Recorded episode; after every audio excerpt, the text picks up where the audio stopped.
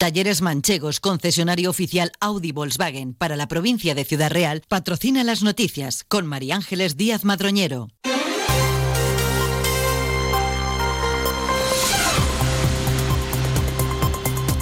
Buenos días, pasan 20 minutos de las 8 de la mañana. A esta hora, nueva cita con la actualidad más cercana a las noticias locales y comarcales aquí en Onda Cero.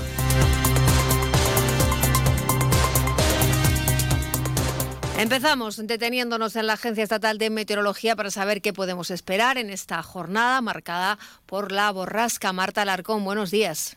Muy buenos días. En la provincia de Ciudad Real tendremos cielo nuboso cubierto con lluvias y chubascos debido a la borrasca Juan. Las temperaturas máximas descenderán quedándose en valores de 14 dados en Ciudad Real, Manzanares y Daimiel 13. En Alcázar de San Juan, Puerto Llano, Valdepeñas, Almadrina Solana y el viento será de componente sur. Es una información de la Agencia Estatal de Meteorología. Gracias. Nos acercamos también hasta la Dirección General de Tráfico para interesarnos por la situación en las carreteras de nuestro entorno. DGT Patricia Arriaga, buenos días. ¿Qué tal? Muy buenos días. Pues a esta hora tráfico en aumento en la red de carreteras de Ciudad Real, pero por el momento sin retenciones. Mucha precaución, eso sí, por lluvia. De hecho, condicionada la circulación en la Nacional 430 en Puebla de Don Rodrigo por balsas de agua en la calzada. En el resto de carreteras, de momento situación tranquila, pero especial atención por esta jornada tan lluviosa. Gracias, DGT. ¿Quieres descubrir un deporte que engancha, rodeado de naturaleza, al aire libre y muy saludable? La Federación de Golf de Castilla-La Mancha y los clubes de Castilla-La Mancha te lo ponen muy fácil. Ocho clases de iniciación en cualquier campo de la región por 80 euros. Entra en iniciagolf.es e infórmate. Inicia Golf, si lo pruebas, te engancha. Tres hermanos naturales de Torre de Juan Abad han aparecido asesinados en la localidad madrileña donde residían desde hace décadas. Las primeras hipótesis apuntan a un ajuste de cuentas por una deuda contraída debido a una estafa amorosa. Los cuerpos de los tres fallecidos de entre 70 y 80 años han sido encontrados quemados, apilados y con restos de sangre por efectivos de Policía Judicial de la Guardia Civil según la agencia EFE. Los cadáveres están en el Instituto de Medicina Legal donde previsiblemente hoy por la mañana se van a practicar las autopsias para determinar las causas de su muerte. El caso ha recaído sobre el juzgado de instrucción de Arganda del Rey y se encuentra bajo secreto de sumario.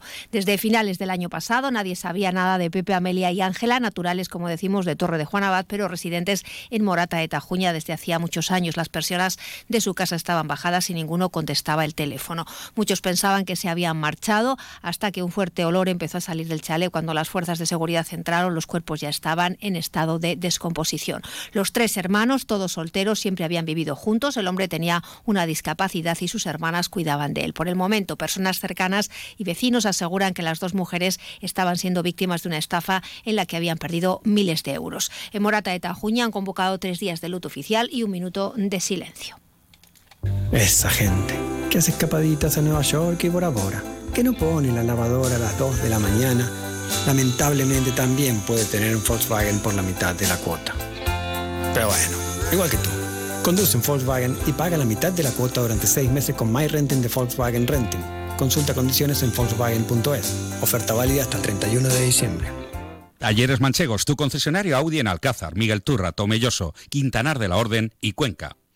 Hoy está previsto, como hemos escuchado, que siga siendo un día lluvioso. Las precipitaciones son bienvenidas y beneficiosas durante el invierno para los cultivos, aunque las cantidades recogidas hasta el momento son insuficientes para paliar los efectos de la sequía que afecta al territorio. Entre los cultivos más extendidos en la provincia, el cereal es el primero a germinar y la lluvia es positiva para los tallos incipientes. Sin embargo, los agricultores recuerdan que todavía queda mucho hasta la recolección y hace falta más agua, además de unas condiciones climatológicas adecuadas para llegar a una campaña positiva Incluso así, los precios del cereal pueden no compensar la subida de costes de producción, explica a Onda Cero Juan José Díaz de los Bernardos, agricultor de la Solana.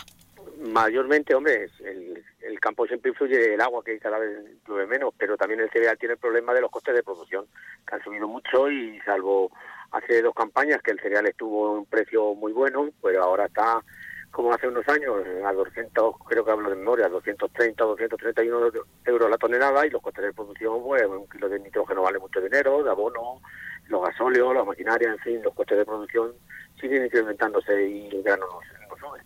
De hecho, desde hace un tiempo el cereal de secano se ha empezado a sustituir por otras opciones. Sí, el cereal, aparte de la de cereal en secano, eh, se está poniendo mucho olivar y estos años atrás almendro, pistacho, en fin, la gente está tirando por otro cultivo. El cereal de secano, como muchos cultivos de secano, van a cambiar, está haciéndose una reconversión tranquila, pero sin, sin pausa. Esta falta de rentabilidad afecta de forma casi generalizada a las explotaciones agrícolas de secano, afirma Díaz de los Bernardos este tipo de cultivos habituales en el campo de esta zona donde el agua no abunda ni siquiera en una época de lluvias normal. Y no dejamos los temas relacionados con el agua porque la delegada de la Junta de Comunidades Blanca Fernández ha destacado los casi 2.200.000 euros que está invirtiendo en este momento el Gobierno de Castilla-La Mancha en la provincia con el objetivo de ayudar a los municipios a que solucionen la pérdida de agua en sus redes de abastecimiento. Esta dotación económica se Marta dentro de la convocatoria para municipios de menos de 20.000 habitantes y beneficia a 20 poblaciones de pequeño y mediano tamaño, quienes, además de mejorar sus redes, también lo hacen con su eficiencia y ahorro.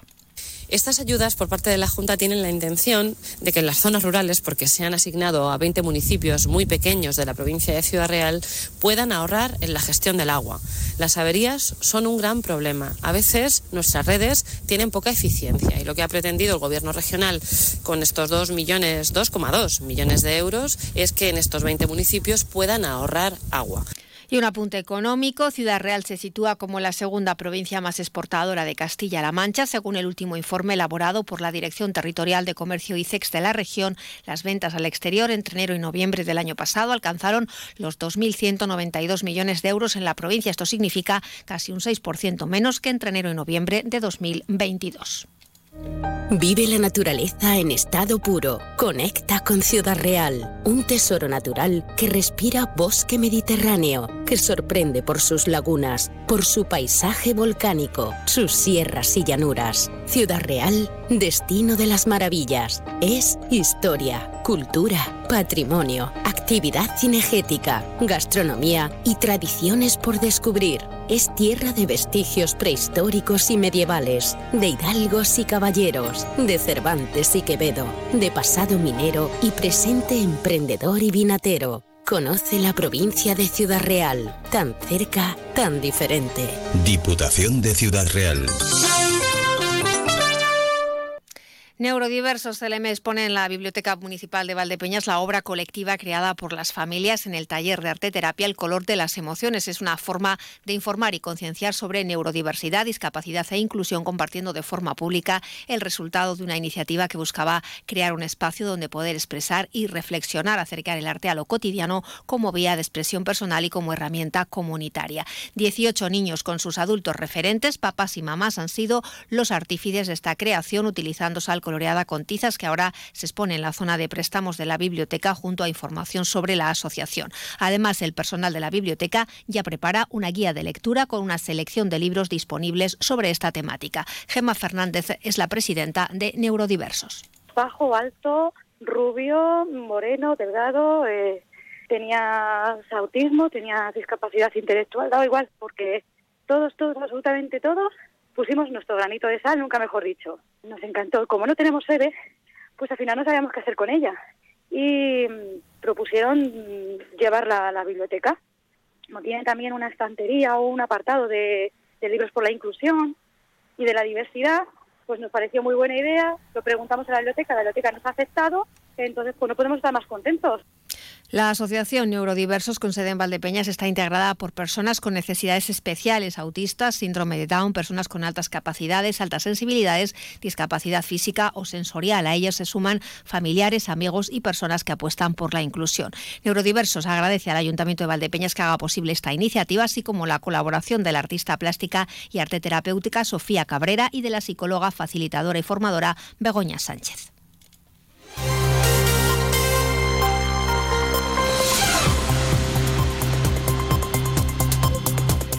De esta forma llegamos al final de nuestra cita matinal con la información de Valdepeñas y esta comarca. Ya saben que volvemos a escucharnos a las 2 menos 20 de la tarde. Hasta entonces, disfruten de la mañana y háganlo en la compañía de Onda Cero.